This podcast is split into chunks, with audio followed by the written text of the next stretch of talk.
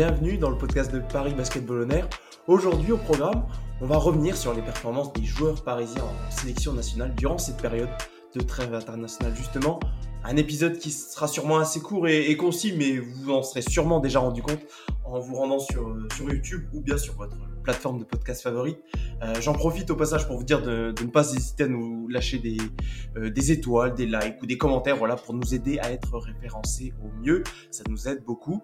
En attendant que vous puissiez faire cela, je salue mon partenaire d'enregistrement du jour, ou plutôt j'ai envie de dire de ces derniers jours. Salut Flavien. Salut Lilian, bonjour à tous. Euh, Flavien, on a eu un petit peu moins de choses à se mettre sous la dent peut-être pour cette période de trêve internationale, en tout cas pour ce qui concerne les joueurs parisiens en équipe de France, mais on va quand même pouvoir en, parler un petit peu, et également d'Amar Gagic avec la Bosnie. Ouais, c'est vrai que il y avait Joan Béguin et Ismaël Kamagaté qui étaient sélectionnés avec, euh, avec l'équipe de France là, pour le, les fenêtres de février, pour les deux matchs contre la République tchèque et contre la Lituanie. Et bon, bah, c'est vrai que que ce soit Joan Béguin et Ismaël Kamagaté, les deux en tout cas ont un, un temps de jeu plutôt réduit par rapport à ce qui avait été euh, euh, le cas en, novembre. Surtout pour Ismail Kamagaté qui n'a joué qu'un seul des, deux matchs de, ces fenêtres internationales. Et puis, bah, il y a quand même deux, trois petites choses à, dire, tu, tu, tu, le disais en intro, mais on est un peu peut-être sur notre fin de, de, de, leur, de leur rôle sur, bah là, sur cette campagne internationale parlons peut-être du, du premier, euh, de celui qui a le plus joué en tout cas, euh, Juan Bégarin. En tête, recontextualisons euh, le, les résultats de la France sur cette euh, période de trêve. les Bleus qui étaient déjà qualifiés pour la Coupe du Monde 2023, qui jouaient là les deux derniers matchs de groupe.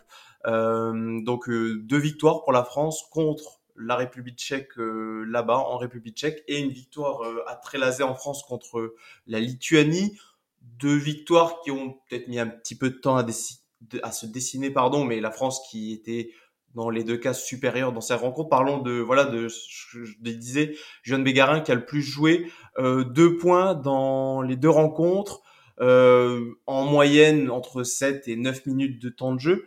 Euh, j'ai envie de dire que alors Juan a un petit peu pâti du retour de certains cadres de l'équipe de France, notamment Terry Tarpé euh, pour le match contre la Lituanie et également de bah, de temps de jeu un petit peu supérieur à louer à, à d'autres joueurs. On pense notamment au, bah, à notre jeune, par exemple Hugo Benitez. Mais voilà, qu'est-ce que tu as pensé des prestations de John Bégarin et du temps de jeu que lui a alloué euh, Vincent Collet sur ces deux matchs? Bah, Si on fait le comparatif avec euh, Kamagaté, c'est en tout cas Vincent Collet peut-être avait plus d'intention avec euh, John Bégarin, en tout cas pour le faire jouer et donner des missions plus importantes. Euh, j'ai plus aimé son match contre la, contre la République tchèque parce qu'il rentre quand euh, l'équipe de France est vraiment au plus bas. Euh, début de match est, vraiment catastrophique. Il y a 13-1 quand Jeanne il rentre sur le terrain. Et à ce moment-là, il n'y a pas que lui qui, qui officie ce retour, mais il permet justement par sa défense et son, et son activité, c'est gros, ça permet à l'équipe de France de revenir plus petit à petit dans, dans la partie, en tout cas sur ce premier run, euh, après ce premier run de, de la République tchèque. Et puis, euh, et puis contre la Lituanie, effectivement, ça a été. Euh, bah, de toute façon, on va pas lui on, lui donne pas le ballon dans, dans, dans, dans cette équipe de France. C'est pas le rôle qu'on lui alloue parce qu'il y a des joueurs qui sont tout simplement mieux formés pour le faire.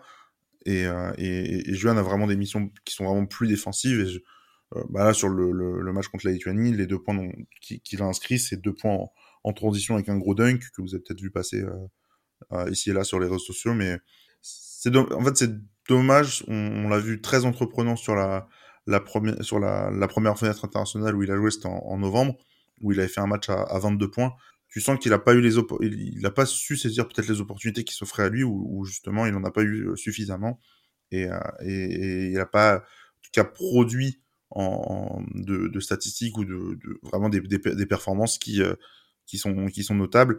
C'est un peu dommage parce que euh, bah, c'est un peu la dernière fois, c'est la dernière fois avant la Coupe du Monde où tu peux t'afficher euh, avant la liste de, de, de Vincent Collet qui sera certes réduite. Il y a très peu de chances que ni Kamagaté ni euh, John Meguin soient dedans euh, en, en, septembre, mais mais c'est dommage de gâcher des munitions quand, quand elles sont quand elles s'offrent à toi aussi jeune.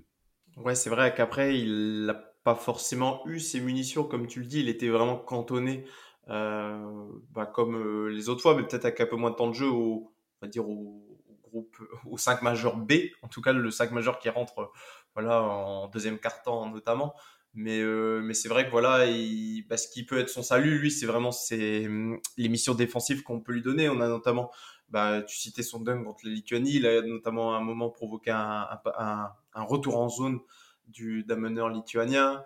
Euh, et je l'ai vu comme il peut l'être euh, avec Paris, très actif et plutôt très concentré. Ce que ce qui peut-être ces matchs aussi nous permettent à nous de voir des petits axes d'amélioration chez les joueurs parisiens.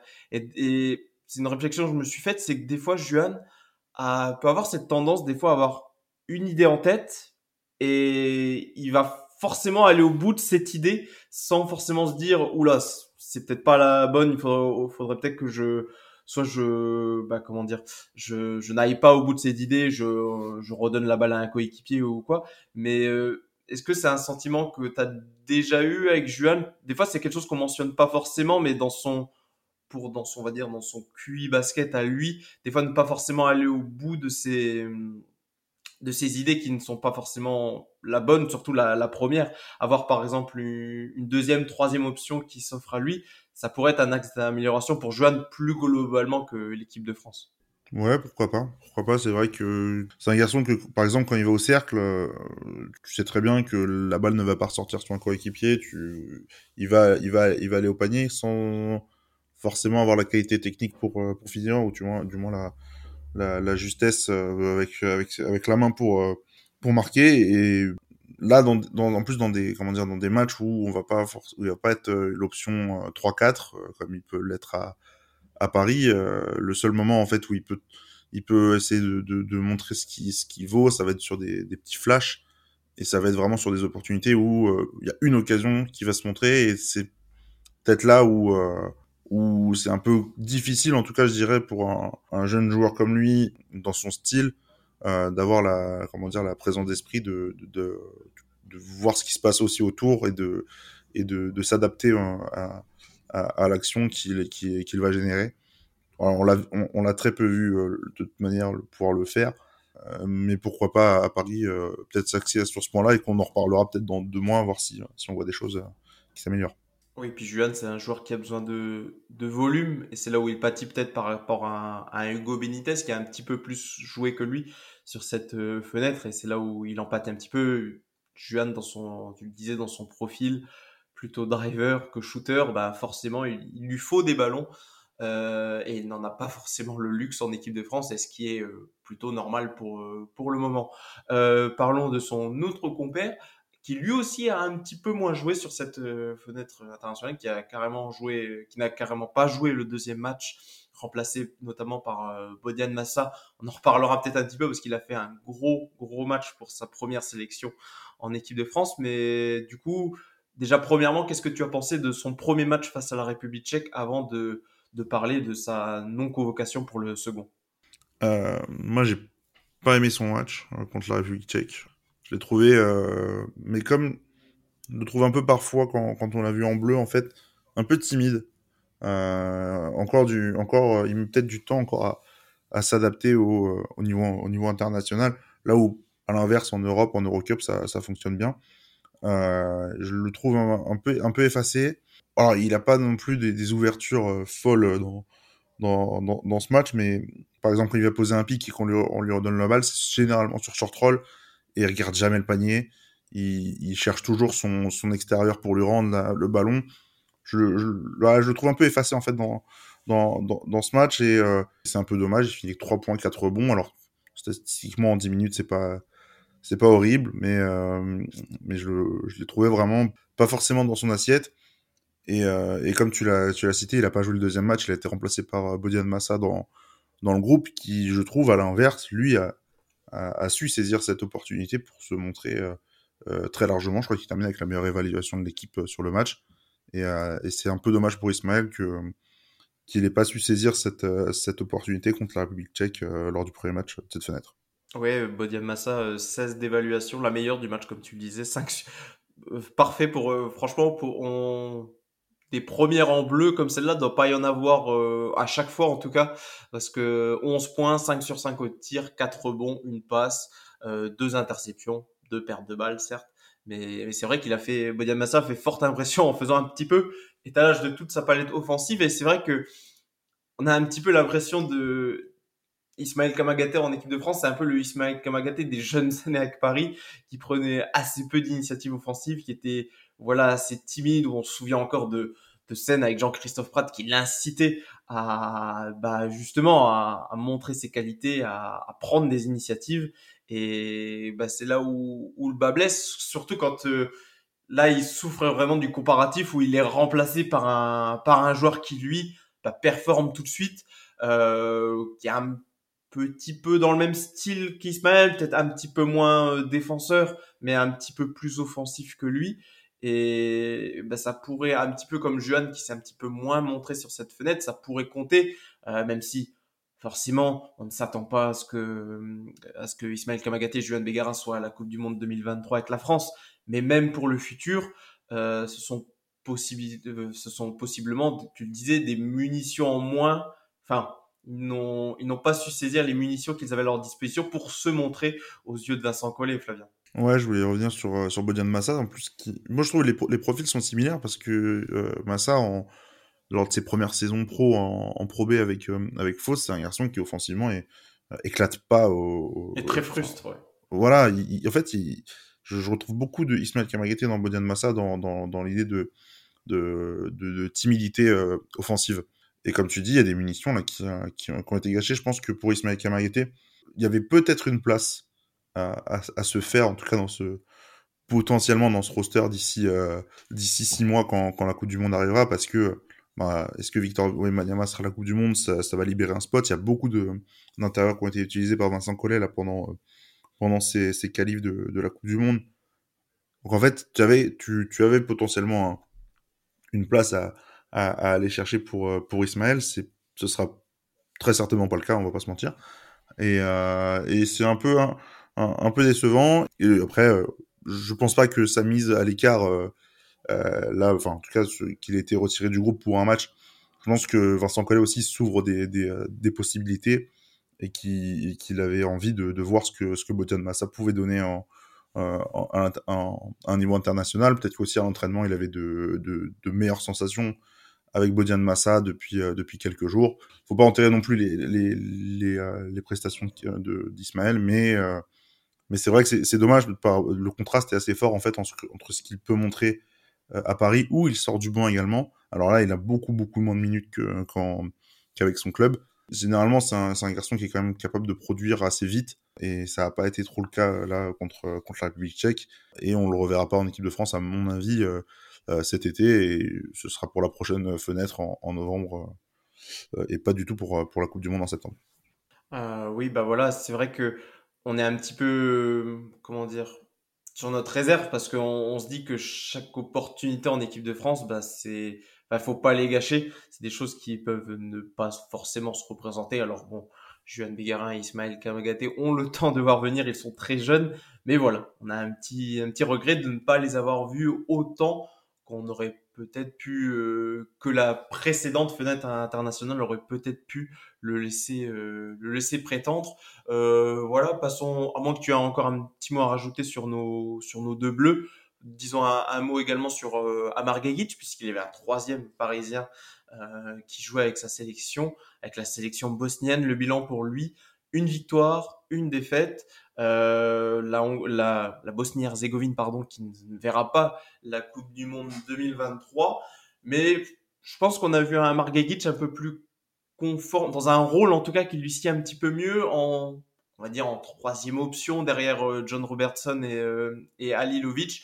Il a fait un, plutôt un bon match contre, la, contre le Monténégro, où il finit à 14 points, euh, 5 sur 6 au tir, 5 euh, passes, euh, de, 4 interceptions. Bon, du Amar Gegic dans le texte qui fait euh, un petit peu... Euh, qui fait un petit peu tout sur un parquet. Qu'est-ce que tu as pu voir un peu des quelques images que tu as vues du, du joueur bosnien?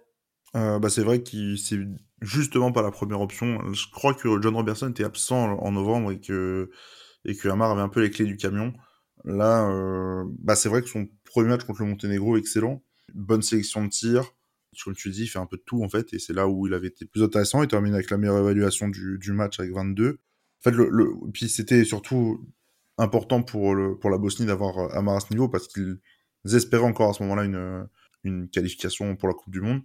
Et puis, et puis, bah, il y a le deuxième match contre la Hongrie où il tombe un peu dans ses travers, où la sélection de tir est pas bonne parce qu'il prend, il n'arrive pas en tout cas à prendre de tirs à l'intérieur, il prend que des tirs à trois points.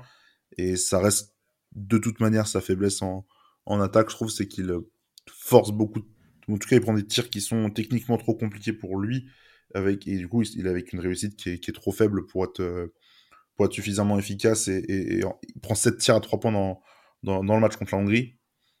Euh, c'est du Hamar, c'est du Hamar dans le texte pour les deux matchs, même j'ai envie de te dire, parce que soit il est, il est excellent, euh, justement quand il n'est pas le, porteur de balle principal, euh, et qu'il euh, qu'il arrive à exploiter les, les, les, failles que ses coéquipiers peuvent, peuvent ouvrir et, euh, et parfois passer même à côté de son match. Alors il finit avec 9 d'évaluation parce qu'il parce qu'il fait toujours euh, des, petites choses, que ce soit à la passe, que ce soit en défense, etc. Le Hamar qu'on connaît, c'est celui-là et je trouve qu'il il est pas assez régulier en fait dans ses dans ses performances. Soit c'est tout, soit c'est rien et j'avoue que bah, j'ai pas été très surpris en tout cas de voir euh, que ce soit le premier match ou le deuxième, euh, les, statistiques et les, performances d'Amar Gagic.